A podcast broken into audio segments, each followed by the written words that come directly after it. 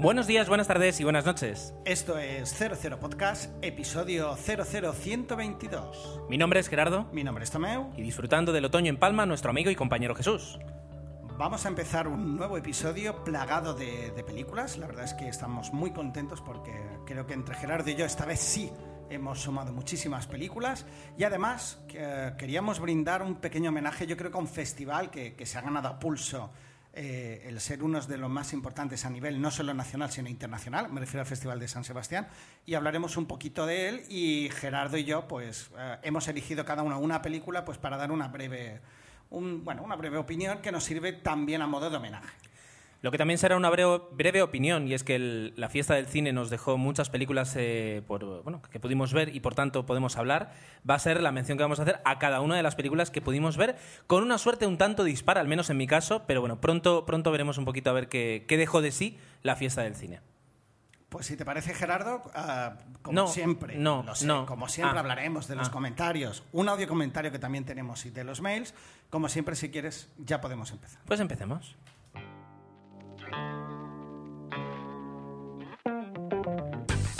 Normalmente eh, ocupa la pole position de la quincena porque es el que más películas ha visto y el que más películas nos trae. Eh, pero esta vez estamos muy empatados, así que esta vez no es que tenga la pole position, es que yo se la cedo. Así que Tomeu, eh, ¿qué películas has visto esta quincena? Uy, pues mira, mm, ha habido un poquito de todo. No, no te esperabas esta pregunta. No, yo he entendido que ibas a empezar tú, pero bueno, yo me lanzo aquí al vacío tranquilamente. Y bueno, he visto, bueno, pues un poco de cine de los 80 que ha dado la casualidad que he visto do- dos grandes películas, una que ya había visto Escúchame, y otra tú- que tú- no había visto. Tú, tú de, de- de, mm, fiesta del cine no has visto nada, ahora que veo. Cero. Vale, continúa. No, eh, la, No, no, no, con- la he organizado en casa. O Con- sea, la he- la- muy bien, te has hecho tu propia fiesta. Muy bien, adelante, conti- continúa. y- Continúa, continúa. Bueno, pues por ir ya un poquito al grano, la primera película que he visto y que, que, bueno, yo creo que ya habéis visto mucho, es del año 88 y producida ah, por, por George Lucas. Y bueno, en este caso el argumento también es suyo. Me refiero a Willow y dirigida por Ron Howard, que yo creo que Gerardo... ¿Cuánto hace que no hablamos de Apolo 13? Hace mucho que no hablamos de que Apolo no 13. decimos Apolo 13. Bueno, o pues. que no nos referimos. eh, habrá salido, pero Pues- apenas, habré- apenas nos habremos referido a ella. Y quiero mantenerlo así. Eh, de Me momento hasta parece. Navidad. A partir de Navidad, 2012, eh, ya veremos. Pero Ya veremos. espérate que si llegamos al 2013 la que vamos a tener. Da igual. Eh, Willow, una película además te habían, te habían propuesto que vieras y yo quería haber visto y no he podido ver todavía. Pero Sí, bueno, fuiste que- tú que... Bueno, vamos Yo, a... yo- yo me lanzo, yo sí, porque como es gratis, eh, pues digo, venga, vamos a verla y luego no la veo, pero no pasa nada. De- no digo, de todas maneras me apetecía porque quería verla con, con las niñas y... ¿Y qué tal? Y bien, la verdad es que... mm, luego hablaré de otra que, que para comparar un poco, que hubo cierta polémica en Twitter y, y voy a intentar aclarar, pero bueno, Willow ah, adolece de una película de los 80, pero ah, yo creo que conserva muchísimo ese espíritu de aventuras, de, una historia original donde aparecen pues enanitos, donde aparece un dragón, donde, claro, un, un argumento bastante increíble, pero que si lo rodeas de un buen guion y de una buena dirección, pues eh, te lo hace creíble y que te estés pasando un buen rato. La verdad es que para mí la, el- el- lo que es la maravilla de Willow es eso, que es una película de fantasía totalmente original y, muy divertida. La verdad es que nos lo pasamos en grande y, dicho con el matiz de, de que es una peli de los 80 y eso hace que tenga ciertas carencias. Y parece que eso eh, es como eh, tocar películas intocables. Luego me voy a referir a la siguiente. Las pelis eh, maduran con el tiempo y yo, por ejemplo, soy fan de Los Inmortales, pero la veo ahora y hay cosas que me duelen los ojos, me sabe muy mal. Es mi película favorita, pero no neguemos la evidencia. Y lo digo porque la otra película que he visto ha sido Lady Halcón. Lady Halcón, No la había visto. no la habías visto. Estaba Michelle Pfeiffer, que estaba maravillosa, eh, Ruth Howard, que nunca me sale el nombre. No, demasiado bien te ha salido. Y luego está, um, que también siempre se me olvida el nombre, el pobre, que es Robert Downey Jr. No, Robert Downey Jr. No. no Matthew Broderick. Exacto. Matthew Broderick. Si los Le- confundo siempre, Ya ves. tengo yo. Está bien. Les veo cierto parecido. Un día hablaremos de eso, pero no. No, Matthew Broderick, no, no. muy jovencito. lo- bueno, los tres, sobre todo Michelle Pfeiffer. Matthew Broderick, no la había visto. Me pareció una historia fascinante que te engancha, muy bonita, muy bella.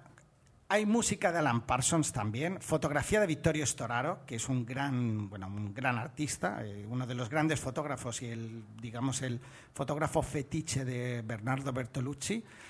Y, bueno, mm, la verdad es que me gustó bastante. Pero es verdad que a nivel de efectos especiales, pues la película, y comparada incluso con William y con otras películas de su época, estaba muy, muy limitada. Y eso hizo, pues que claro, viéndola ahora, eh, cante un poquito. Pero nada más, no pasa nada. La película es fantástica. La banda sonora, que también hay música de Alan Parsons, lo cual eso me, me encantó, porque era como descubrir discos que yo escuchaba en los 80. La película es fantástica, pero tiene esa limitación. Punto, no pasa nada. No pasa nada. ¿Qué más? Bueno, lo comentaba esto, que ahora parece que estaba haciendo hincapié, pues un poco en Twitter, pues me decían que, que bueno, que, que eso no, no, quería decir nada que una buena película, aunque los efectos sean malos, vale, sí. Pero bueno, el envoltorio también cuenta. Si a ti te hacen un regalo muy bonito, pero te lo traen en un papel así, te llevas un poco de mala impresión. Luego cuando ves el regalo estás contentísimo, pero ah. yo creo que el envoltorio también cuenta. Todo tiene que ver. Todo tiene que ver. Yo creo muy que bien. Sí, yo creo que sí.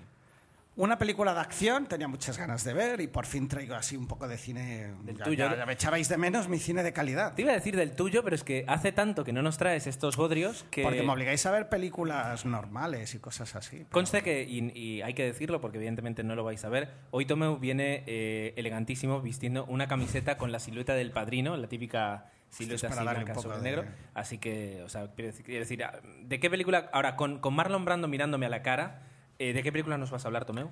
Pues, ah, ¿cómo era? A todo gas 5, Fast and the Furious 5. Y, y lo bueno o lo mejor de, de- de- de- de la quinta parte es que sigue apareciendo Vin Diesel, que para mí es un, uno de estos actores ah, de cine de acción actual. Me gustaría hacer un poco de lista ¿no? de los actores que, que un poco sustituyen a nuestros queridos ah, Schwarzenegger y Stallone. Y para mí Vin Diesel es uno de ellos. Es, una, es un actor que que bueno, que tiene ese registro actoral limitado, pero que pega perfectamente en películas de acción. Con lo cual, muy contento, recuperamos una película con bastante acción, divertida. A mí me sorprendió. O sea, la verdad es que bien. Es una Sí. peli de acción, no le busquemos más. No, no, no, ya, hace pero- falta ver el- las anteriores para no perderte en el argumento, que es verdad que hay múltiples guiños a anteriores. De hecho, creo aquí hacen una especie de gran robo, de gran asalto, donde van apareciendo, pues otros, ah, otros protagonistas de otras películas. ¿no? Digamos que aquí vienen a, a juntarse todos y, y- y juntos van a hacer un gran, un gran robo, lo cual está bien. La- tiene sus escenas de acción, el argumento es divertido. Aparece La Roca, que para mí sería el otro ah, actor. Dwayne Johnson. Eh, exacto, el otro actor que hace que, que, bueno, los héroes de acción pues un poco los estemos recuperando. Es verdad que hay carencia, yo he hecho de menos un par, pero bueno, eh, un par más. Eh, la película me gustó, me entretuvo y cumplió perfectamente. Por supuesto, mm, no quiero compararlas con las dos anteriores. Esto es cine de, de autoconsumo y de consumo rápido y cumple la función y yo la valoro positivamente en ese sentido. ¿Qué más? Anda, Una mira. pequeña sorpresa que yo creo que, que me llevé, no me lo esperaba. A ver, di. El mundo según Barney. Ojo, no hagas spoiler de esta, ¿eh? Porque tengo muchas ganas de verla y no la he visto. Pues la verdad es que es una película mm, curiosa, es un poco larga, se me hizo un poco lenta al principio, pero es la típica película que los actores y las actuaciones poco a poco te van, te van llegando, te van llegando hasta que ya caes de lleno. A la mitad de la película yo ya estoy rendido al personaje de Paul Giamatti y ya, evidentemente, ya sí que te enganchas. Ah, eso es lo que me pasó a mí. A lo mejor a ti te engancha desde el principio. Es una historia muy, muy bonita y es la, la historia de la versión de Barney. ¿no? El inicio de la película nos cuenta pues, que se ha publicado un libro con la biografía o con la historia de Barney. Hay un poco de thriller en esta historia.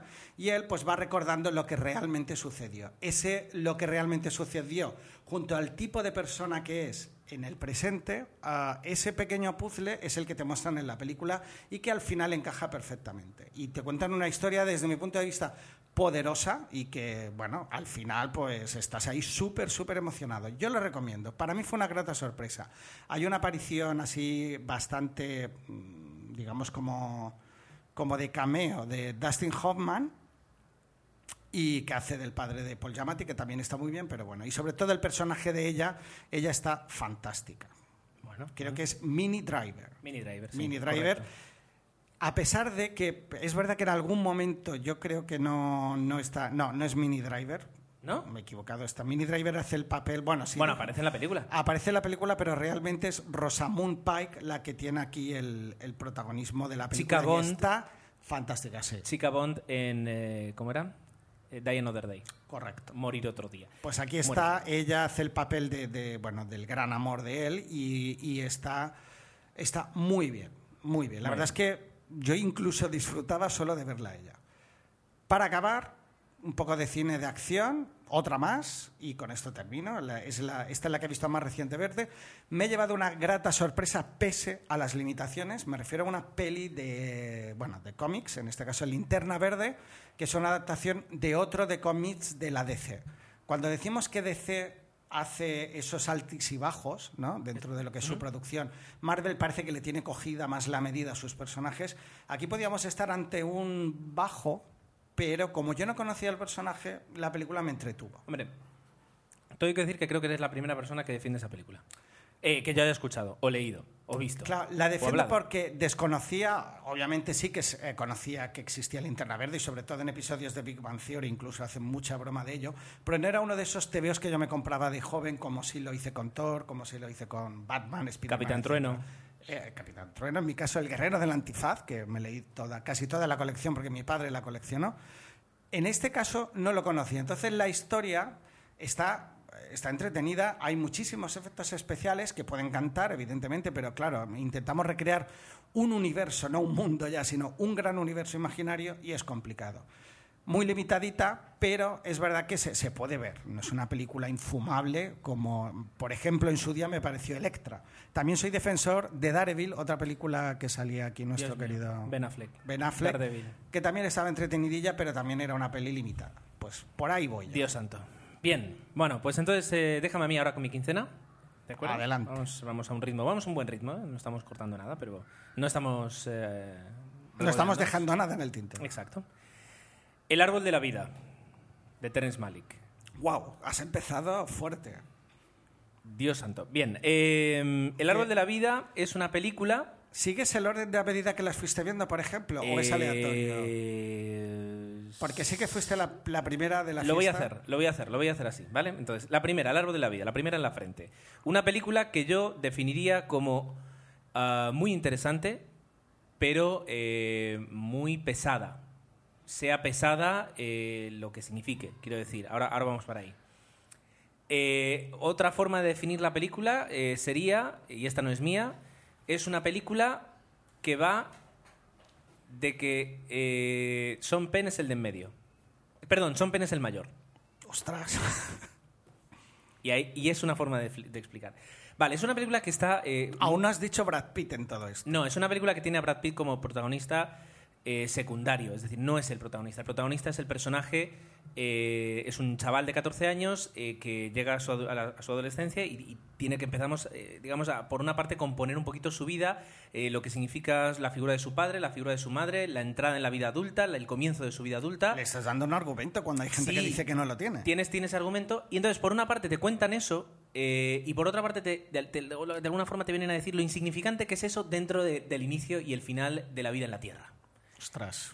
Brillante, te diría. La descripción casi. Entonces, la película va de eso. La forma que tiene de contarlo, eh, además cogimos la hojita de que te dan el Renoir, de que las notas de producción, y es una hoja que, que- y aparecían cinco productores hablando, y me da la sensación de, venga, habla tú que, que yo no... Explícala no tú sé. que yo no puedo. Y no, no no, sé. toma, toma. Y se iban pasando el marrón, el marrón... eh, Entre unos y otros. Entre unos y otros. La cuestión es que, decía uno, dice, es que Terence Malick tiene un lenguaje cinematográfico que él solo entiende. Acabáramos, y eso es cierto. Pero bueno, la película está bien, pero tienes que ir muy concienciado en que vas a ver una película que eh, yo escuché por ahí y creo que es cierto que eh, conceptualmente es tan atrevida como 2001 Una Odisea en el Espacio. Vamos, Quiero que decir, en su tiempo actual todavía no. si, desde luego, o sea, si vas a ver una película de, ah, una película de Brad Pitt, no, no, no. Tienes que ir a- preparado para ver una película que va a ser muy interesante, pero muy pesada. Es decir, eh, si tienes dolor de cabeza, no vayas ese día. Eh, si tienes un mal día, es mejor que no vayas. ¿Ves? Si tienes ganas de que, de que, de- de- que te muestren un desafío cinematográfico. ¿Vale? Bien. Bien. Eso es el árbol de la vida en poquitas palabras. Luego, fui a ver El origen del planeta de los simios. Ay, ay, ay. Una película que todo el mundo había dicho que es mejor de lo que, de lo que pensabas. O sea, tú dijiste, no, no, la verdad que está muy bien, la sorpresa del verano. además, en los comentarios del, del, podcast pues se dejó así, como que era una película pues, bastante interesante. No me gustó.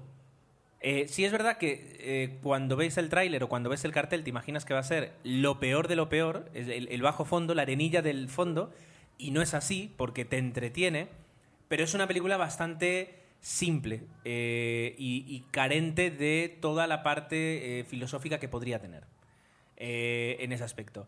James Franco se pasa la película gritando César, César, César, porque es lo que hace, pero bueno, que está bien. Y luego el argumento está muy. demasiado explicado, te diría yo. Es decir, las películas, la película original, que yo no he visto, pero sí conozco el argumento, de alguna forma lo que juega es a que esto es así y es así porque es así. Lo sé esto es así porque es así. Y aquí intentan meter demasiada explicación para contarte algo y eso es lo que hace que deje de tener un sentido. Además de que es muy previsible. Pero bueno. Eh, recomendable, lo que yo dije, si lo hubiera visto en agosto hubiera dicho, mira, pues como peli de palomitas de verano está bien. La vi a finales de septiembre, eh, donde ya te esperas que a lo mejor te, presenten un, título un poquito más, más elaborado y ahí me falló. Pero bueno, eh, no iría a verla. Claro, si, si lo viéramos como peli que intenta recuperar la saga quizás es un, no es tan buena, pero igualmente la saga original se compone de cinco películas y te diría que las cuatro siguientes a la original no, no, no están ni a la altura y podíamos considerar esta mejor que algunas de esas cinco. Con lo cual yo fui más benévolo en ese sentido, porque es verdad que la peli entretiene, pasas un buen rato. Eh, ya, pero entretiene, pero llega un momento en que en que, en que se detiene en un punto en el que dices, vale, muy bien, si ya sabemos cómo va a terminar, que es que los monos son inteligentes. eso es previsible, sí. ¿Por qué? Porque ya, ya, lo sabemos, ¿no? Que los monos van a ser muy inteligentes. ¿Por qué me tienes que estar 40 minutos diciendo, ay, que sí, que no? Que sí, que no? Pues ya está, o sea, corre y aprovecha y dame más argumentos y no solo una escena de, de acción que es bastante convencional en ese aspecto. Pero bueno. Jesús decía, y ahí sí que os doy la razón, de que había incluso personajes muy, muy estereotipados, como era el malo. Es verdad, eh, a veces se hace sangre innecesaria, ¿no? Totalmente. O escenas muy estereotipadas, o cómo inicia hay una relación que, empieza durante la película y es la forma más tópica de comenzarla, eh, invita a cenar y cosas así, etcétera, etcétera. Bien. Luego vi No habrá paz para los malvados. Yo quiero verla. No la veas. Es, oh. es bastante, bastante aburrida. Eh, por, ¿Por qué? Y, me diréis, ¿y ahora qué le pasa a Gerardo? No, lo que pasa es que como he visto muchas pelis, pues eh, luego voy a hablar bien de, de, otras dos, muy bien de otras dos. Te has dejado una que ya te recordaré. Eh, no, ahora vuelvo, ahora vuelvo, ¿vale? Ah, ah, sí, me he dejado una. Sí, la de Yama, Yamakasi. No, yo no la vi esa. Ah, no, llegaste ahí. Yo no la vi. Vale, vale. Yamazaki. Yamazaki. Yamazaki. Que no, Ariet, ¿no? Ariet, sí. Eh, vi No habrá paz para los malvados. ¿Qué pasa con esta película? Desde mi punto de vista. Empieza muy bien. Eh, con, un José, con un José Coronado que, que, digamos, llegó al plató y dijo: Estoy dispuesto a interpretar un muy buen papel. Desgraciadamente no había ningún buen papel había un papel bastante estereotipado de dos folios, eh, que no había más. Tú pon cara de mala hostia. No tenía más trasfondo, no tenía más trasfondo y, claro, pues eh, José Coronado tiene que repetir lo mismo porque no hay base. Te das cuenta que eh, la historia es, como, como también me dijeron, un episodio de El comisario muy largo, donde los personajes... No, te metas con el comisario. No, no, no, pero es que es eso, es decir, se alarga innecesariamente. Los personajes no tienen fondo. Entonces, están constantemente, son poses. José Coronado, constantemente, malo, eh, mi vida es un tormento. Bien, pero, pero lo que hay detrás eh, ni te lo cuentan. Cuando te lo cuentan se lo liquidan en cinco minutos y dices, ah, pero estás así por eso. Era esto. Era, de verdad, ¿me quieres decir que todo el fondo de la base, que es el dolor de José Coronado por algo que hizo en su pasado, te lo has ventilado en cuatro minutos así? Entonces, eh, la película no tiene base, no, no avanza. Eh, además, el, origen de todo, el origen de, no sé, tampoco se sostiene porque dices, no es normal que, saques una película de una hora y media a raíz de lo que ocurre al principio y de que metas tantos personajes a raíz de lo que tengas al principio. ¿Qué es lo que sí está muy bien? Eh, la forma en la que te muestran Madrid, la forma en la que, en la que eh, ¿cómo se dice? Ah, discurre, es decir, la producción es una producción cara, eso se nota, los recursos, los movimientos, eh, los exteriores, los interiores, es decir, todo eso está muy bien, pero ya está. La historia, por desgracia, para a mí no me resulta interesante y los personajes, los actores, tú te das cuenta que están ahí diciendo, venga, eh, queremos hacer muy buen, una muy buena actuación, pero desgraciadamente no hay un papel detrás. Qué pena.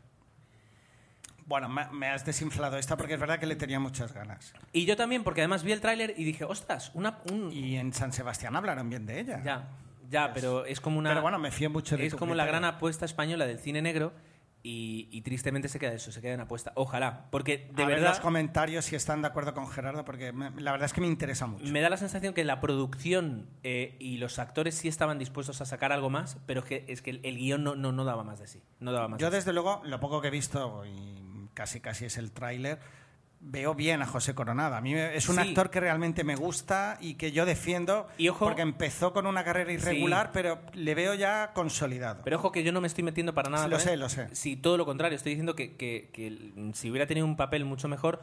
eh, O una bien. dirección Pero más- Es como si tú ves caminar a alguien eh, que camina de una forma muy interesante, pero lo metes en una habitación de 3 metros cuadrados. Quiero decir, va a tener que dar tres pasos y dar media vuelta, otros tres, y dar media vuelta y otros tres. No tiene más recorrido el papel de José Coronado. Una pena. Bien, eh, con derecho a roce, A ver, Mila Kunis y Justin Timberlake. sí, esto suena pastelón. Yo la tengo vetada. ¿Qué pues me dices? te voy a decir que me sorprendió gratamente. Es decir, aquí es, estamos cambiando los roles. es película comedia romántica eh, típica y tópica, bien. Vale. Pero tiene eh, tres puntos a favor. Punto número uno es que los actores tienen muy buena química. Y eso que la vi doblada, el doblaje es bastante malo, se carga gran parte de la, de la química que hay, pero es verdad que eh, la química que hay entre ellos es, muy, es, es buena. Entonces eso hace que, que, que la aguantes mejor, que no veas a Jennifer Aniston y a alguien más que ves ahí que, que- que hay una tensión. No, pues aquí la verdad es que se ve un buen rollo, tan buen rollo que dicen que, es- que- que, bueno, aquí no vamos a entrar en el corazón, pero que ha- hay algo más que amistad después de, después de rodar la película. Segundo, la película es muy divertida. Es decir, eh, no solo se basa en gags, sino que los personajes de ellos dos son divertidos. Entonces, al menos a mí lo- me lo parecieron. Entonces, Bueno. hace que te rías de todo lo que hacen y no de, venga, ahora viene el momento en que os reís. No. Es decir, no hace falta el, el gag o que estén ellos dos para que sea graciosa la película. Tercer punto positivo para mí, eh, la hacen en Nueva York, se ve bastante Nueva York y eso lo hace más interesante todavía. La fotografía es la típica fotografía de comedia romántica en Nueva York, de vamos a darle muchísima luminosidad y cuando rodemos en exterior que se vea bien la ciudad, pues lo- bien, perfecto. Entonces, podemos resumir que es una típica comedia romántica, pero que no la han fastidiado.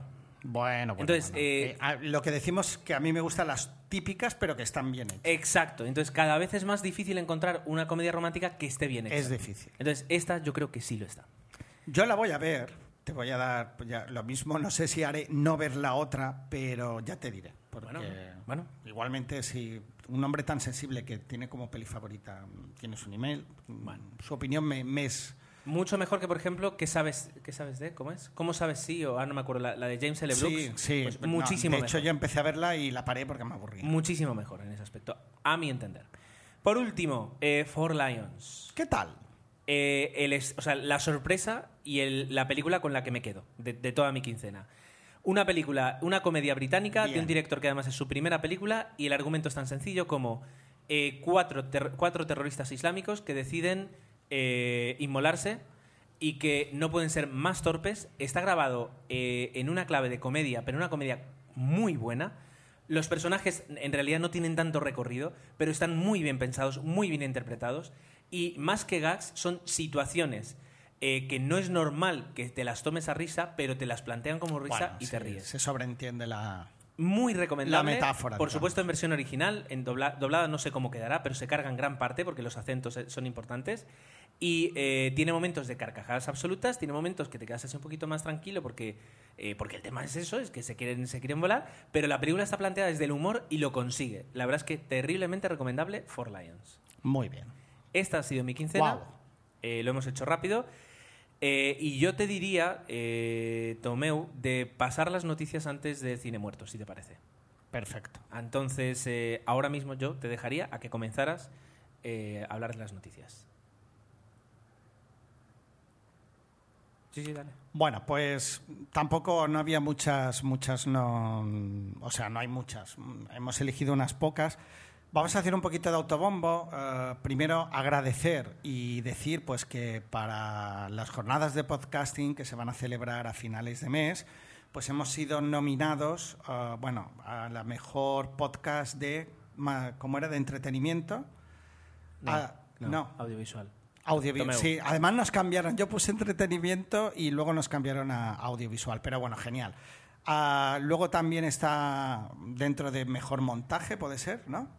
Y luego creo que Gerardo también estaba nominado dentro de Desde Boxes. Ah, sí, Gerardo no. Desde Boxes está. Desde Boxes. Está nominado como mejor podcast de actualidad, así que va a pues ser muy interesante. Más allá de las nominaciones, que realmente. Que agradecemos, que la idea es agradeceroslo. Por supuesto, pero que lo, más, lo que más nos, eh, nos da es poder estar la semana que viene, que estaremos Jesús y yo, en Alicante eh, pues eh, hablando, pasándonoslo bien, eh, conociendo a, gente que nos escuche, conociendo a compañeros que, realizan podcast. Y lo del premio, pues eso, es para darle un poquito de emoción y pasárnoslo bien, que agradecemos que, nos hayáis nominado y nos hayáis votado y hayamos quedado finalistas, pero desde luego lo, bonito es, disfrutar de, eso que, nos gusta tanto hacer entre, entre tres y que una vez al año pues disfrutamos entre más personas, el que es el podcasting. Oh, qué bonito. Bueno, pues siguiendo esta línea también ah, os recordamos que también nos podéis votar eh, los premios Bitácoras, que, también estábamos ahí. ¿Quedan algunas semanas? Quedan unas semanas. Estábamos el 12, 13, obviamente. Yo creo que, y al igual que los JPod, hay muchísimos podcasts mejores, pero si queréis votarnos, tenéis que registraros en la página de Bitácoras, pero bueno, ahí podéis. No hay mal, si ya tienes, o sea, con que tengas Facebook, ya directamente utilizan Facebook ah, pues mira, y entras. Antes no y ahora sí, lo cual es una mejora. ¿Qué más, Tomeu? Mira, esto ya es interesante, ¿qué? Mm, a través de la Film Commission, que es un poco la que la Mallorca, Mallorca Film, Commission de Mallorca, nos van enviando noticias de cómo estaba el rodaje de Cloud Atlas, la película que están dirigiendo los hermanos Wachowski. Wachowski. Y bueno, deciros que, como bien dijimos, o medio en broma, bueno, medio en broma no, había sucedido que Halle Berry había tenido un accidente, pues eso ha provocado pues, que parte del rodaje se interrumpiera y que más adelante, ah, seguramente en noviembre, vuelvan aquí. Mm, yo puedo decir que fui un par de veces al puerto de Sawyer y conseguí ver el barco donde se estaba se supone que están rodando la película, lo vi de lejos y tal, y la verdad es que tiene muy buena pinta, pero oh, mi objetivo que era hacerme una foto con Tom Hanks, pues, pues todavía no lo he conseguido, pero a ver si en noviembre tenemos suerte. Perfecto. Bueno, siguiente y última es a través de un Twitter. Yo me quedo en la duda si fuiste tú o fue Miquelete que nos envió. Yo no, yo no, Miquelete. Miquelete, nos comentaba que Universal Pictures probará a estrenar una película al mismo tiempo en cines y en hogares. Lo curioso es que esto lo van a hacer en dos o tres pueblos de Estados Unidos, donde van a ver si con esto de alguna manera conseguimos acabar con la piratería. Esto lo llevamos reclamando de hace muchísimo tiempo, todos los que entendemos un poquito de esto, de bueno, los que normalmente ah, hacemos algún tipo de descargas, pues seríamos capaces o preferiríamos pagar antes que, cualquier... Ah, bueno, preferiríamos pagar antes que bajar una película en mala calidad. Ese era el objetivo. Y yo creo que, bueno, la prueba piloto quizás ah, les lleva a entender que esto es viable y es un buen negocio. Ya veremos. Bueno, desde luego no, es una mala, no es una mala idea. Bien, eh, Tomeu, yo creo que eh, comentadas las noticias eh, a un tiempo récord además, pero creo que no nos estamos dejando nada, simplemente estamos comprimiendo el, tiempo eh, y las palabras. es el momento de, de empezar una sección que ya es habitual en ti. El cine muerto con Tomeu Fiol.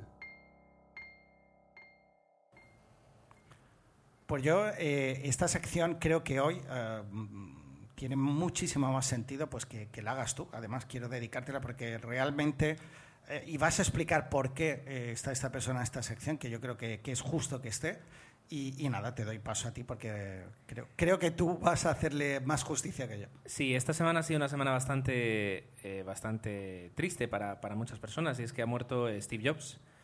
Uh, eh, que fue además bueno, el, fundador de Apple. Eh, yo soy un fanboy declarado y por tanto, pues quieras o no, pues te afecta. Es decir, vale que no sea familia tuya, pero, pero es una persona más, eh, más, o sea, más influyente que muchas otras que, que podríamos pensar.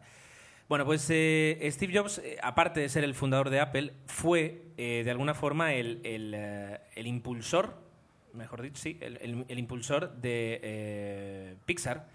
Y es porque Pixar tiene tres patas, tiene tres personas que sin, sin ellas no hubiera sido posible. Por una parte, eh, John Lasseter, que es el creativo, el director de Toy Story y el que, el que inició el proyecto, el verdadero corazón del proyecto, no, no lo vamos a negar. Eh, Ed, Catmull, que fue el que aportó todas las soluciones técnicas eh, que hacían falta y, dio el desafío, o sea, permitió... había una frase que, que utilizan en el documental de la historia de Pixar que es como es el arte y, eh, desafía la tecnología y la tecnología inspira el arte. Entonces, eh, Ed Catmull puso ahí la tecnología para que, para que los creativos eh, pudieran crear. Y por último, el que, el que vio ese proyecto, el que decidió apostar por ese proyecto, el que puso el dinero y durante muchos años estuvo perdiendo muchísimo dinero con ese proyecto, eh, es eh, Steve Jobs. Y entonces, eh, pues muere eh, uno de los tres padres de Pixar. Y, y teniendo en cuenta lo que significa Pixar para nosotros, lo que hemos disfrutado con Pixar todos estos años, pues eh, queríamos, eh, queríamos dejar aquí, eh, al menos nuestro, nuestro pequeño homenaje a Steve Jobs desde, desde 00 Podcast. Pues a- a- ahí queda. Pues si te parece ya podemos ya ir directos al- a lo que es el centro del episodio y, y hacer una breve introducción a lo que sería el festival y comentar pues un par de películas. Adelante.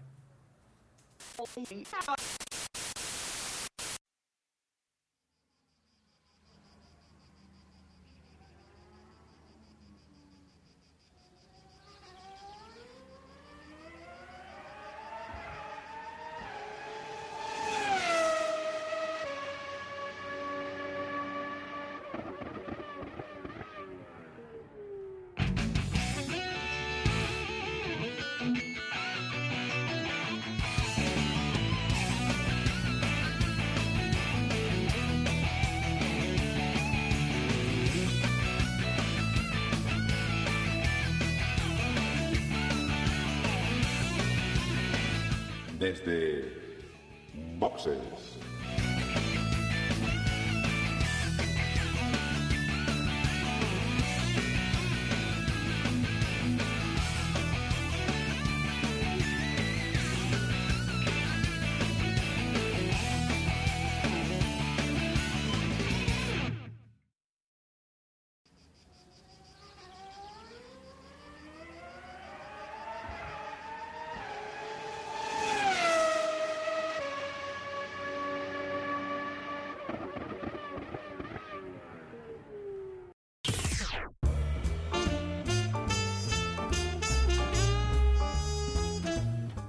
Teníamos ganas hacía tiempo de, de- de- hablar del Festival de San Sebastián y siempre por algún motivo lo dejábamos o la actualidad mandaba o por cuestiones X, pues no podíamos hablar y, y- y pensábamos que era injusto. Ahora, por ejemplo, eh, mientras estamos grabando, pues eh, está en plena ebullición el Festival de Sitges, que es un festival que a mí me gusta mucho porque obviamente toca el género del terror, la ciencia ficción, etcétera, pero el festival con mayúsculas a, nivel nacional creo que es el, el Festival de San Sebastián, sobre todo porque tiene la máxima categoría A, que es la que da la Federación Internacional de Asociaciones de Productores Cinematográficos y lo convierte en uno de los grandes a nivel mundial. Entonces, eh, la trascendencia que tiene el festival, la importancia, hacía pues que mereciera la pena pues eh, le dedicáramos un, espacio un poquito más distendido de lo habitual, ¿no?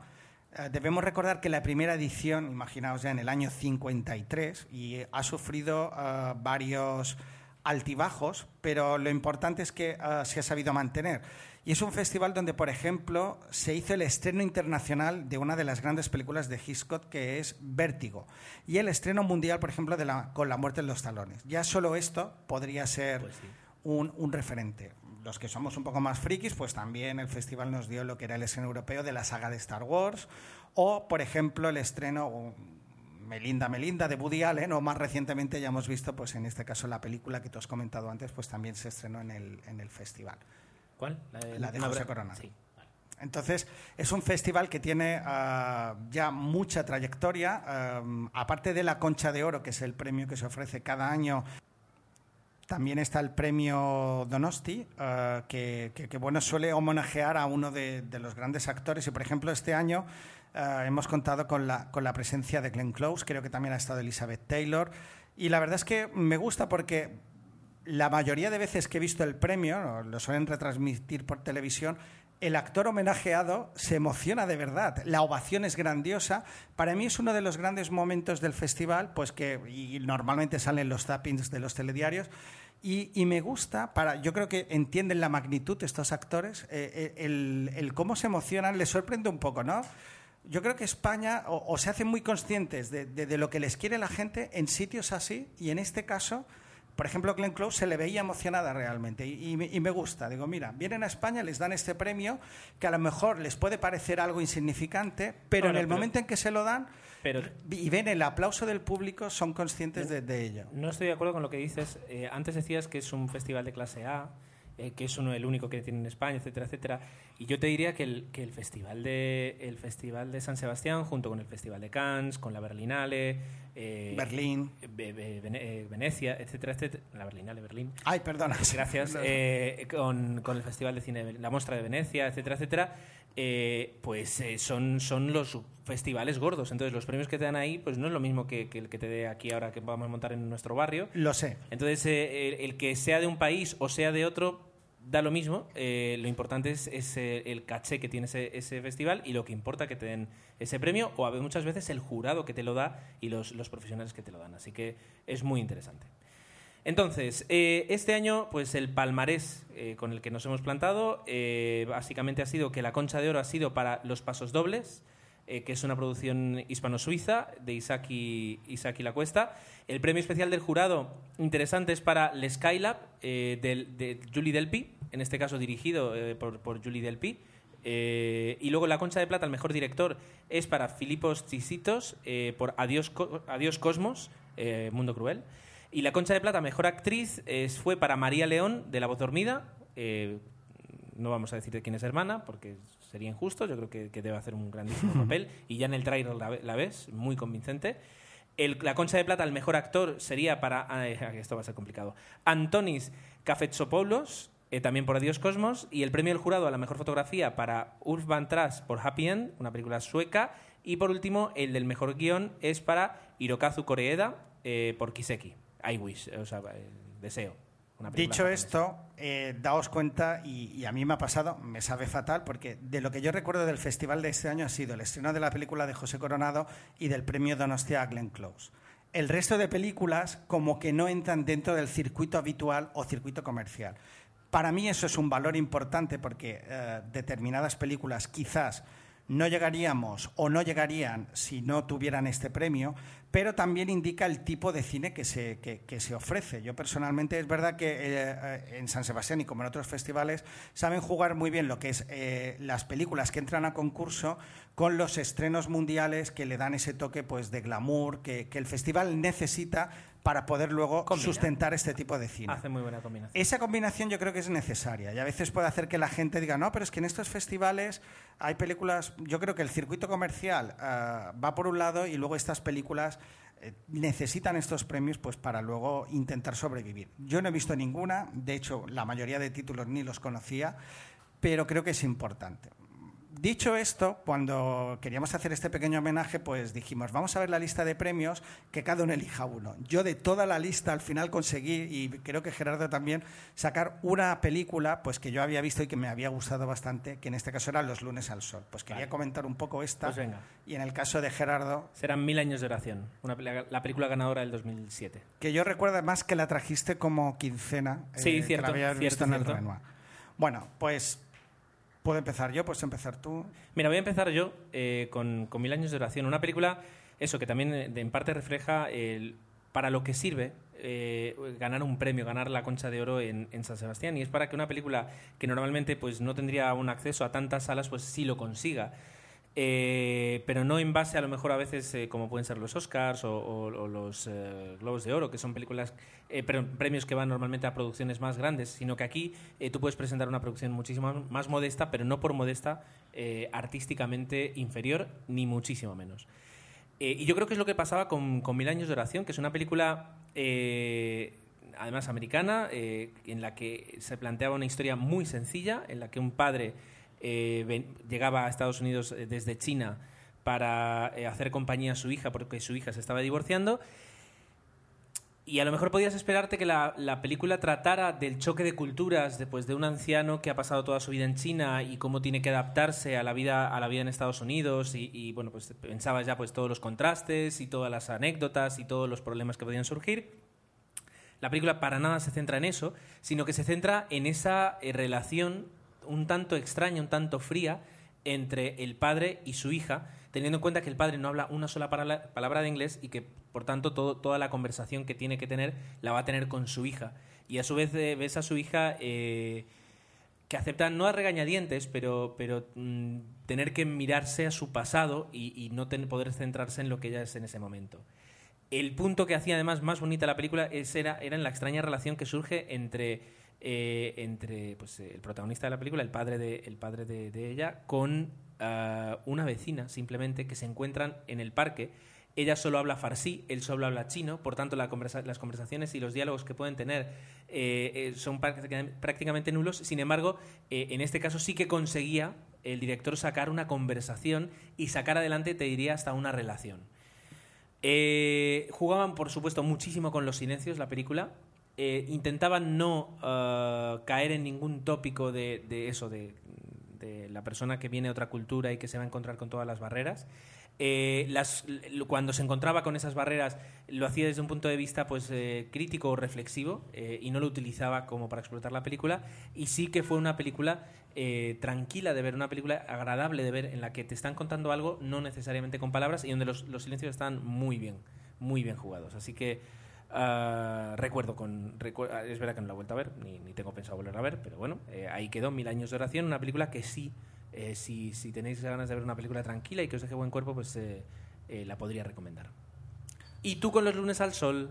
Pues mira, ah, no he dicho nada porque es verdad que no la había visto y sí que recuerdo tu comentario vagamente. Bueno, Los lunes al sol a mí, ah, bueno, es el premio o la concha de oro del año 2002, lo cual indica, eh, dentro de la trayectoria de un director español, creo que, que- bueno, esta película fue marcó bastante. Eh, mm, Fernando, Fernando León de Aranoa venía de rodar Familia, venía de, de hacer Barrio y su tercero, su tercer largo, la verdad yo creo que ya dio en, en la diana, sobre todo por lo que era la historia, eh, los actores están inconmensurables tanto Javier Bardem como Luis Tosar, el elenco de secundarios que suele, que suele ser habitual en el cine español que también está muy bien.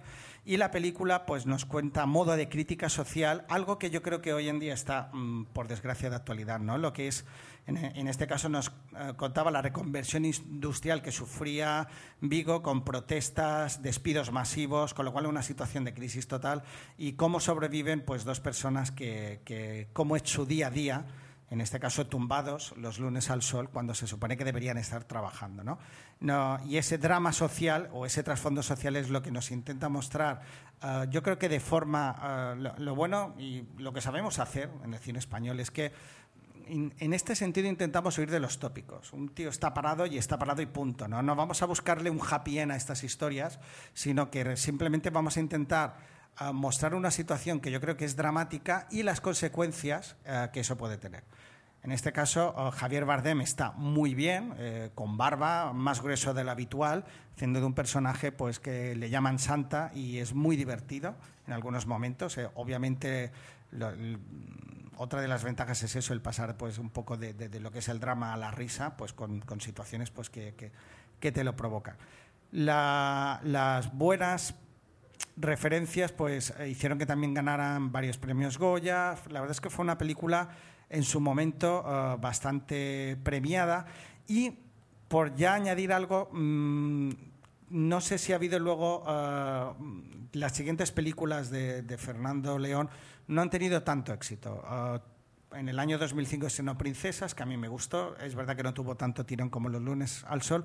Y el año pasado estrenó Amador, que creo entender que no fue para nada un éxito, ni, ni siquiera en taquilla. Pero bueno, yo es un director que personalmente, tanto en familia como en barrio, como en Los lunes al sol, e incluso Princesas, me gustó que yo creo que, que- vale la pena y que, y que tiene una visión pues muy, muy personal y una forma de entender el cine que creo que merece la pena. Y no todo el mundo tiene una concha de oro. Muy bien, pues eh, lo hemos hecho de una forma un, un tanto resumida, pero yo creo que queda claro un poquito el- lo interesante que puede ser y lo creo que, deberíamos valorar. A ver, me consta que muchos de los que de, los que escucham- escucháis el, podcast y, nos gusta el cine, pues sí valoramos el hecho de tener un, un festival tan importante eh, que yo creo que, que si en, en otras circunstancias tendríamos una cobertura mediática pues eh, constante de todo lo que ocurre en ese festival, eh, porque ya digo, es, es, eh, comparable al, al Cannes, a la Berlinale, a la muestra de, de cine de Venecia, entonces eh, eh, yo creo que tenemos que, que valorarlo y a ver si el año que viene ya por fin 00 Podcast envía ahí, aunque sea un, un- un- una delegación para Ay. hacer una cobertura porque ya clama al cielo. Si os habéis quedado con ganas de, de- de- de oír más del festival, sí que nos consta que Pelivista Adri hizo de corresponsal. Y De esta peli ya la he visto y os, os recomendamos que yo no lo, no lo he escuchado No he escuchado el especial, pero, pero- creo ya está publicado y nosotros lo haremos, por supuesto. Pues si queréis seguir escuchando o sabiendo del festival ah, y de primera mano, en este caso de la mano de Adri y Ramón Rey, pues yo creo que os lo recomendamos desde aquí. Perfecto. Pues eh, vamos a tomar un poquito de agua, que nos va a venir muy bien, y comenzaremos con, con todos vuestros comentarios. Hola a todos, soy Juan García y os doy la bienvenida a un nuevo episodio de Droidcast. Bienvenidos a Milcar. Este es En el directo desde el estudio central de Radio San Vicente en Sanby, California, estás escuchando Fuera Buenos días, buenas tardes y buenas noches. Esto es 00 Podcast, episodio. En el capítulo anterior de Gravina 82, Yo me estaba comiendo un bocadillo. Estás escuchando echarlas.es. Buenos días, Manolo. Buenos días, Filip. Hola, muy buenas. Os voy a contar una anécdota que me manda a el podcast del búho arroba gmail.com Un saludo. José Manuel. Empieza el episodio 1 de Incrédulos Podcast. Bienvenido a Free Noise Pod, un podcast de música libre. Yo soy Carlos Sobo y hoy el y bienvenidos a este trending podcast de hoy miércoles. Hola y bienvenidos a un nuevo podcast de Bislúdica, un podcast sobre los nuevos juegos de mesa. que eres Rihanna, tío, no hablas tú. ¿Tú qué, clase de gay eres? Me vas a quitar el carnet de gay. Te voy a quitar puntos. A ver, ¿cómo se escribe Rihanna? R. Todo esto y mucho más en la radio de los podcasts. Te lo vas a perder. Radio Podcast Castellano, Castellano, Castellano, Castellano, Castellano.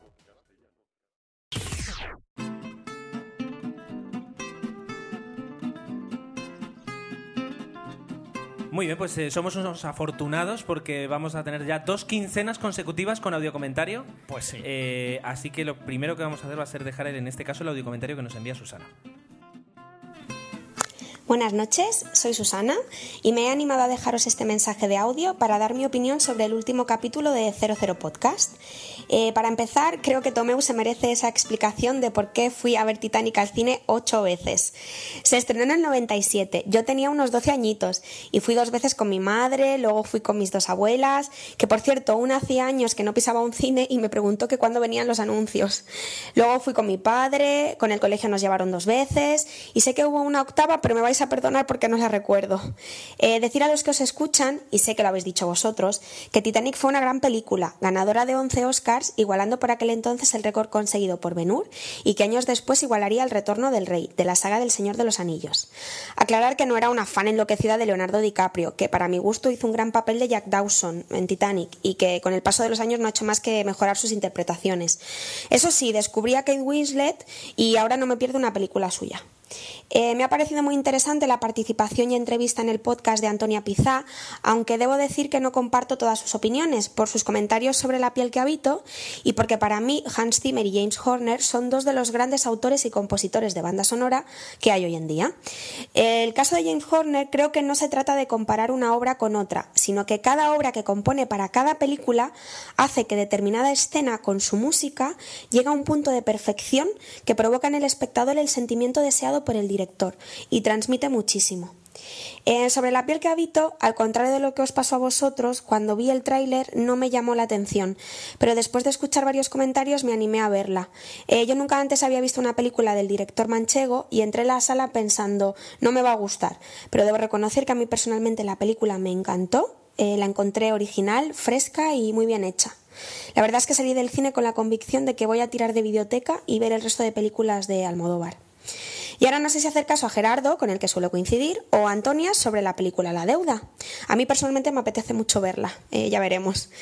Me gustaría decirle a Tomeo con todo el cariño del mundo que puede crear una sección en el podcast titulada Para ver con los más pequeños, puesto que se va a hacer un experto en películas de la fábrica Disney y en animación. Y para acabar, deciros que puesto que esta semana es la semana del cine, me imagino que todos veremos mucho cine, así que el próximo capítulo vendrá repleto de comentarios sobre los últimos estrenos. Por mi parte, quiero haber visto El árbol de la vida y No habrá paz para los malvados, y así ver la actuación de José Coronado, de la que tanto se está hablando estos últimos días. Pues nada, solo me queda daros la enhorabuena y animaros a seguir así, es fantástico lo que hacéis. Eh, un saludo para Gerardo, para Tomeu y para Jesús, y a todos los que seguís el podcast. Bien, Tomeu, pues eh, ya tienes ahí la... Bueno, antes de nada, muchísimas gracias, Susana, por, por tu audio comentario. Me ha encantado. Eh, nos ha gustado mucho y, y gracias por tanto por las opiniones, que ahora vamos a comentar un momentito. Pero, Tomeu, eh, ¿vas a tomar el guante de crear tu sección de cine infantil? Bueno, me lo pone, la verdad es que Susana me lo has puesto en bandeja para recordaros, como dije la semana pasada, que en Turismo Petit, que es un blog que estoy llevando, ahí haré esas mini críticas de películas infantiles que también voy a traer en la quincena del podcast. Pero bueno, no, digo, sí, en vez de hacerlo en voz, lo haré en, en spam. En spam. En spam, bueno. Como era, el podcast también es mío, yo me lo quise, yo me lo... Sí, sí, no, sí, sí, bien. Pero no, ahora fuera, fuera bromas, pues sí que veo más de lo que me gustaría, incluso otras que no he confesado que he visto como El gato con botas, que es una peli francesa de hace dos años infumable. O, os lo quería haber dicho, al final se me ha olvidado y aprovecho ahora y lo digo.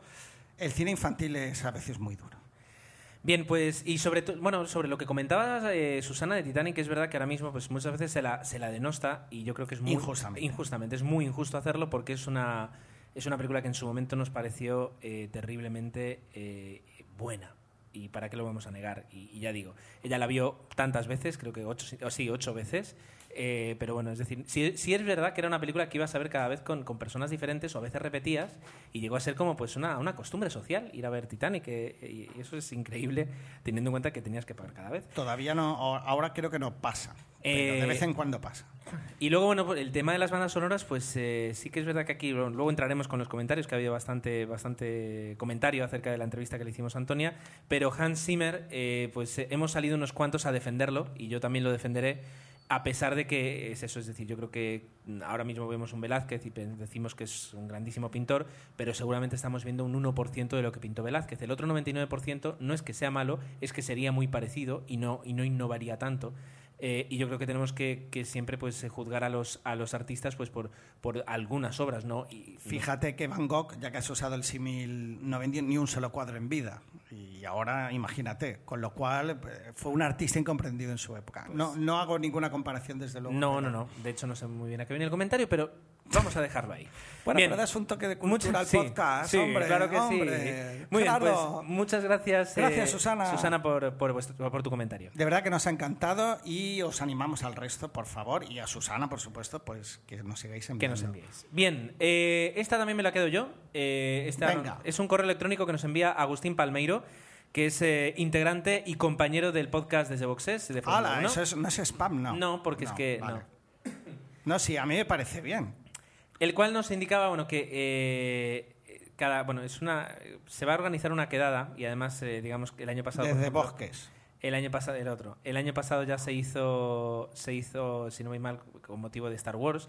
Y este año, en este caso, Sacred, Sacred Peak, pues ha decidido montar una, una quedada para el año que viene, para el 2012, en la cual eh, el tema principal va a ser la princesa prometida. Yo Oh. creo que Tomeo tendrías que ir a Galicia y en la plaza del Obradoiro, pues lucir tus mejores galas disfrazado de uno de los personajes de la. De la... Creo que también está. Me suena que iban a poner los inmortales o algo así, ¿no? Perdón, sí, yo he dicho la princesa prometida y estoy totalmente equivocado, disculpa. Es Los Inmortales. Ah, Perdón, vale, vale. Yo perdón. ahora me estaba como liando, no, pero creo que era el conjunto era sobre ah, un poco todo, este tipo de cine de aventuras y tal, donde yo me imagino pues que se incluyen Digamos que como, la ermita, como del, esta. la ermita del Pico Sacro organiza, organiza eh, dos romerías anuales y, y son romerías, digamos, temáticas. Y en este caso, el año que viene, la que se va a hacer va a ser de. Eh, ¿Cómo se dice? Los Inmortales. Tomeu, eh, ¿quieres que te mire los billetes ya? Bueno, sí, me empecé a mirar. Yo creo que vale la pena. Yo creo que, que tienes que ir y, y cubrirlo. Teníamos más mails, ¿verdad? Bueno, Albert Casado eh, nos ha querido hacer envidia, envidia sana, envidia cochina y no- nos, ha, nos ha tirado. Nos ha tirado pues a la cara, pues que ha estado el. Ya ha tenido la suerte de estar el fin de semana en la que se llama CIFCOM de Madrid, CIFICOM, perdón, Cificon, en que donde entre otros muchos eventos pudo asistir a la proyección a la proyección del tráiler Voces en Imágenes y a una mesa redonda. Aquí pone proyección del tráiler, me imagino que de la proyección de la película entera, entiendo yo. Y una mesa redonda con grandes actores de doblajes como, bueno, entre ellos Alfonso S. Suárez, que es el director del, del documental, entre otras cosas, Miguel Ángel Janer, que puso voz a cientos de actores como a René Martin de Casino Royale o Quantum of Solan, a Pepe en Mediavilla, la amor de Morgan Freeman, ya solo por esto, o la voz de Morgan Freeman. Y bueno, también estaba Fernando Cabrera, que entre otras voces, a pesar de que no aparece en el documental, uh, es archiconocido por, por ejemplo, doblar a Sheldon de Big Bang Theory, ¿no? Dice que estuvo muy bien y que además pues, le firmaron un, la caratura del DVD del documental. Y yo creo que tuvo que ser una experiencia chulísima. Este tipo de cosas sí que no, las echamos aquí de menos. Tenemos muy poquitas y, la verdad es que, que, nos encanta que nos lo haya compartido. Bien, luego teníamos un correo que nos enviaban eh, dos oyentes y que además son muy amantes del cine. Tanto que han, han montado su propio magazine de cine, Giant Magazine, que la dirección es giant, giant, eh, magazine, con z.com. Eh, y es un magazine sobre, sobre bueno, cultura audiovisual, diríamos, no solo ya de cine, sino también sobre series, espectáculos, cultura, eh, que bueno, están comenzando ahora. Nos decían a ver, a ver si podíamos eh, comentar aquí el, el, enlace. Claro que sí, porque además es, eh, es, algo que puede resultar muy interesante a los que escuchamos, a los que nos gusta el cine y, también las series y, disfrutamos de la televisión en su momento, de vez en cuando. Eh, y desde aquí pues eh, os, os, animamos a, a, que le echéis un vistazo, a que, a que lo visitéis. Hay críticas, hay actualidad, hay estrenos y, y la verdad es que es muy recomendable. Yo creo que eh, puede ser una, una, alternativa muy, muy buena a veces eso, entrar en, en, las páginas más generalistas donde las opiniones a veces están un poquito más viciadas, me atrevería a decir, mmm, sin conocimiento de causa. La verdad es que me ha gustado mucho. Giantmagazine. o sea, giant-magazine.com. Bueno, pues... Y ahora sí entramos en materia de comentarios, ¿no? Eh, Empiezo Tomeu. yo si quieres. Telefila, como siempre la pole position ocupa.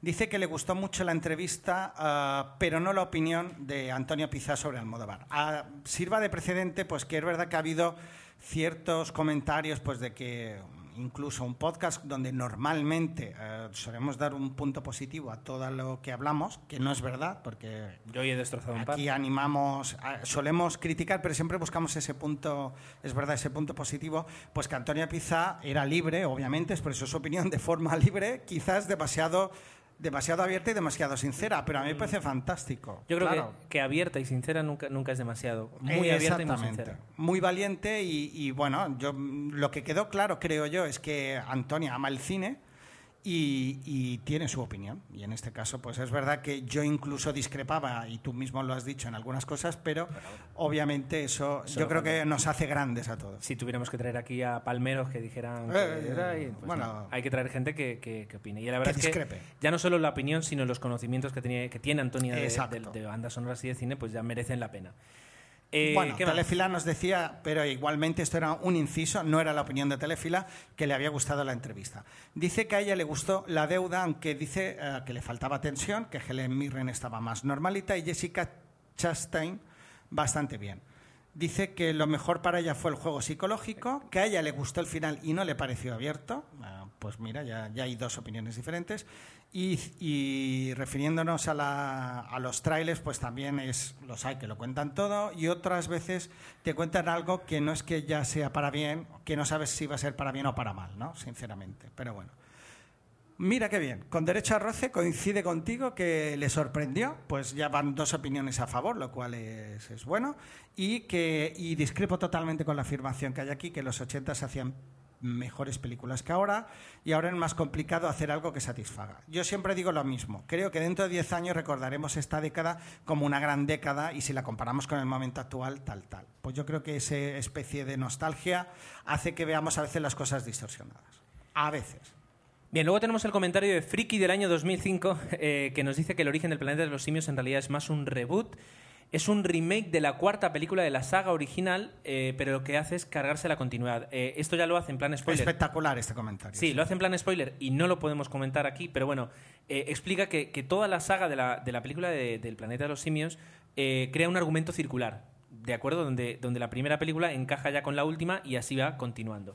Esta vez lo que hacen es romper esa continuidad, romper ese, ese argumento circular e iniciar desde un punto fijo eh, para que ya la, digamos, el resto de las películas corran. Eh, y comentaba eso, que es un remake de la cuarta y que lo que están haciendo, pues dado, dado a la forma en la que lo, lo comienzan, pues es un, es un reboot de toda la, la, historia del planeta de los simios. Bato dice que se tomó como deberes llevar a sus hijas a ver a Rieti. Mm, no sabemos si al final la llevó. Nos consta que Jesús fue y que, bueno, le, le gustó. La verdad es que es una peli bonita. Y dice que nos propone hacer un vídeo podcast. Pues yo creo que en algún tipo de aniversario celebración, Gerardo, nos podíamos animar para y el, quinto, hacerlo para el quinto totalmente. aniversario. Para el quinto aniversario. Pues mira, me parece una idea fantástica. Bien, luego justamente Antonia eh, pasaba para dejar su comentario después de haber visto, eh, escuchado el podcast y visto algunos comentarios y decía que en su momento le hicimos una pregunta que era que... Sí, que- y responde. ¿Cuál era la pregunta, Tomeu? Eh, bueno, si había alguna película ah, donde no se correspondía, la, o sea, que la versión original no se correspondía con la calidad de la película. La versión original se refiere a la banda sonora original. Y eh, en este caso nos decía que sí, y era que eh, Brokeback Mountain, eh, donde la, la banda sonora de Gustavo Santolaya, la calidad de la banda sonora era muy, muy diversa, o sea, muy diferente a la calidad propia de la película. Bueno, José Manuel dice que fue a ver, wow, Star Wars 25 veces, la primera en riguroso estreno, ahí le doy una medalla, y luego la ha visto tantas veces que se la sabe literalmente de memoria. Bueno, ah, vale. Lo dejamos ahí. No, no, muy, la verdad es que Espectacular. Tiene que ser espectacular. Eh, Alberto Bond de Archivo 007, un podcast sobre el personaje de James Bond eh, y sobre toda la saga de las películas de James Bond, dice que le ha gustado mucho, eh, porque aunque fuera un episodio largo, le ha gustado mucho y que escuchar hablar a Antonia eh, le ha gustado mucho también. eh, me- perdón que me repita, esto es cosa mía, no de él. Y dice que, o sea, nos pide que la, que, la animemos para que vuelva y para que grabe otra, otro, o sea, grabemos otro episodio o que ella misma eh, se monte un podcast y, y- de alguna forma pues comparta su, su conocimiento de bandas sonoras. Por nuestra parte, pues toda la ayuda que necesite la va a tener, porque la verdad es que es muy interesante el poder escuchar en voz las opiniones sobre bandas sonoras. Eh, es verdad sobre un comentario que le hacíamos que dice que no tiene perdón el que no haya el que no haya visto más veces las películas de 007, pero es verdad que empezó con un VHS del mundo nunca nunca el mundo no es nunca es suficiente y que por tanto no ha tenido tantas oportunidades para eso, regodearse Claro. en el cine de las de las películas de la saga. Bueno, pero yo le digo, y sobre las nuevas, es una excusa perfecta. Yo pienso que, que a lo mejor las nuevas no tienen tanta o tanta No, no, yo fuerza Casino Royale la fui a ver dos veces, por ejemplo. Yo todas una vez y, y- incluso solo he visto dos veces Casino Royale, una en DVD y otra en tal, pero bueno. Bien. O las de Pies Brosnan. Fer Catodic eh, nos felicita por la entrevista, dice que Antonia es una crack, que le ha hecho recordar viejos tiempos cuando en Madrid solo había una tienda especializada en versiones originales, pues ya tiene mérito porque Madrid es grande. Dice que para él hay dos tipos de bandas sonoras, la propiamente dicha y luego está eh, la lista de canciones que vende bien, ¿no? E incluso en algunas películas está todo lo que es la parte instrumental y luego para el final, a los títulos de crédito, la canción de canción. moda para vender, que eso a mí me da mucha rabia porque si no aporta la película... Titanic mismo. mi- Titanic mismo. Titanic es verdad que Titanic es la, la melodía de la canción Sí que aparece, durante toda la, acompaña. toda la película. Forrest Gump o Good Morning Vietnam serían, son dos ejemplos del Aunque segundo tipo. Yo voy a decir una cosa y es que eh, la banda sonora de Forrest Gump eran dos CDs. El primero eran todas las, toda la, la composición de Alan Silvestri, que además es espectacular la banda sonora de Forrest Gump. Y el segundo CD eran todo canciones de la época de Vietnam, etcétera, Exacto, etcétera, aquí años habría 60 y como 70. dos bandas sonoras. Sí, Para, sí. para él una banda sonora tiene que ser música, yo creo que para todos, o, o para enfatice lo que transmite la película, y que si la escuchamos aparte, aparte pues nos tenga que evocar esos momentos de la película. Pues es, es cierto. Bien, luego tenemos el... Espera, Uh. es que por alusiones también dice que, bueno, hasta ahora yo era, era, me tenía mucho cariño, pero por decir que no me gustaba Fibias y Fer, pues que he perdido puntos. Me sabe fatal Fer, Ca- Fer Catodi, pero que es verdad que mm, son ah, los mismos episodios una y otra vez y a mí, pese a que lo- me parecen muy simpáticos, ah, me cansa y eh, no sé. Darle otra oportunidad, creo que no lo voy a hacer, pero igualmente valoro y, y respeto muchísimo pues que, que- que a ti y a tus hijos o- os guste. Bien, eh, luego tenemos el comentario en paralelo que dice que es eh, un O sea, en paralelo, ¿qué quiere decir? Ay, perdón. Eh, que es un dice que es la- el primer comentario que ya nos había escuchado varias veces pero que es el primer comentario que le gusta pues el tipo de críticas eh, constructivas o el, el que intentemos hablar bien de las películas y que por eso eh, dice que no le ha gustado tanto la entrevista porque se ha roto un poquito ese ambiente. Es verdad nosotros hacemos para esos 00 podcast lo hacemos como queremos pero bueno es decir eh, nos gusta también que, que venga, vengan eh, personas que saben tanto o más no, no es fácil no es, no es difícil encontrar personas que sepan más de, de cine que nosotros y nos den su punto de vista y su punto de vista pues a veces no, no lo van a expresar expresar de la misma forma que nosotros lo haríamos, pero no significa que no sea valioso. Así que, bueno, dice que ah, no le gustó, eh, perdón, ah, que también le gustó tanto como a nosotros Super 8. Así que muchísimas gracias. Y luego tenemos el comentario de, de Spider Jerusalén. eh, que eh, dice que bueno que con el tema de Almodóvar siempre se repite la misma historia, que es como un tema de Woody Allen, que si es que te gusta o que no te gusta, que no tiene por qué gustarte todas o no, eh, y que en el caso de él, por ejemplo, él ha visto varias películas de Almodóvar y ninguna le ha o sea, le ha, le ha llamado demasiado la atención. Eh, dice que es verdad que el tema de, o sea, que es un muy buen director, pero cree que le iría mejor si las historias no las, no las hiciera él, sino que cogiera eh, guiones eh, de terceros. Eh, dice que el- con, con el tema de la, cara, de la película La cara oculta, el tráiler te invita a ver la película, Totalmente. pero a la vez te la destroza. Cuando estás viendo la película te das cuenta de que el tráiler te lo ha contado todo y que ya no tiene la más mínima emoción. El final. Eh, que pero que al menos es algo interesante ver una película que no es la. O sea, es una producción que mm, se estila menos eh, que sea hecha por productores españoles. Ah, le gustó mucho la entrevista, le pareció interesante. eh, y le gusta además justamente que haya dicho las cosas tal y como las pensaba, fíjate, para, para gustos colores. Y que eh, a su vez, o sea, la, la banda sonora tiene, que- tal y como la ve él, lo, lo ve él, la banda sonora tiene que ser un acompañamiento y no un sustitutivo. Es decir, la banda sonora tiene que, que- que aportar y acompañar, pero en ningún momento puede hacerse cargo del peso de la película, como a veces, en algunas ocurre, películas sí. ocurre, cierto. Dice que bueno, nos hace una buena, una larga mención de, de bandas sonoras preferidas. Yo he cogido aquí unas pocas. Star Wars, la, la Star Wars de Qué John buena la misión. La misión de Ennio Morricone. Qué buena. Ennio Morricone, Gattaca de, de Adrian... De, ah, no, ah, Michael Nyman. eh, Cadena Perpetua y American Beauty de Thomas Newman, etcétera, etcétera, etcétera. En el segundo comentario, no lo podemos hacer porque serían spoilers, nos hace un resumen de toda la... Bueno, no es que sea un spoiler, porque es muy largo. Un resumen de todo lo que va sucediendo en las cinco Sí películas. que es un poco de spoiler porque de alguna forma al leer el, resumen de la segunda o la tercera película se puede sobreentender el argumento del anterior o el final del anterior. Pero bueno. Luego MD, MD Sith, nuevo oyente. MD Saved. Bueno, pues dice que Super 8 le dejó indiferente. La verdad es que mm, en el podcast varios de vosotros ya habéis dejado el comentario. Es una pena, pero bueno, ya habéis visto que, que- que por aquí somos qui- quizás demasiado, incluso enfatizamos demasiado que nos ha gustado. Dice que vio Matrix unas seis veces. eh, fabulosa película. Nos pregunta sobre Titanic 2, si se llegó a estrenar. Dice que, que no le gustó. Yo- ¿Se llegó a estrenar Titanic? No, lo que sí que se ha hecho es eh, una especie de... Trailer broma. Mm, Bueno, eso puede ser no, pero de TV Movie, donde Ah. se cogía un poco el argumento de, Y se de sa- parte de se- Titanic. Y se continuaba. Creo que no. vale. Y, y luego Pues mira, creo yo- que se va a estrenar la versión en 3D de Titanic. Eso sí, eh, supongo que Terrible. Para, para, el, para el centenario del hundimiento. Yo, pues mira, yo le preguntaría a ver si nos puede dar información sobre esa película, porque es que a mí no me suena que existiera. Pero si él la Yo vio, creo pues que no, creo que no. Igualmente no. Pero si él la de la mano de Cameron, no. Si él la vio, tendrá que existir. A ver si es el telefilm. Bueno, pues en ese caso. Bueno, a ver. De tiburón hay como 18 partes, pero creo que hay solo dos o tres oficiales. O sea que la ¿Y cuestión. todas las demás que son? ¿Documentales de la 2? No. Sobre tiburones. que han cogido la excusa de, de la, la premisa argumental y la han utilizado a su antojo. Vale, vale. Bueno. vale, vale. Y dice que con la subida de precios de Gine, dice que la gente tirará más de internet y que, bueno, que a partir de ahora va a ser un nuevo seguidor nuestro, lo cual mm, te lo agradecemos y nos encanta. Pablo Jeffcley, que nos había dejado su audio comentario en el, en el último episodio, mm, dice que la entrevista al principio le produjo un poquito de rechazo porque se empezó a meter con Hans Zimmer, a mí me pasó lo mismo, pero que luego agradeció eh, los datos eh, que, él no conocía acerca, de, acerca del compositor alemán. Eh, aunque sigue pensando que es muy bueno, yo también, que tiene unas bandas sonoras impresionantes y que la de Origen, Inception, es de las mejores que él ha hecho en los últimos 10 años, entiendo que es de las que él ha hecho. Eh, nos pregunta si nos hemos fijado que la banda sonora de Troya pues ha envejecido mal. La verdad es que yo no, me he fijado, no recuerdo para nada la banda sonora de Troya.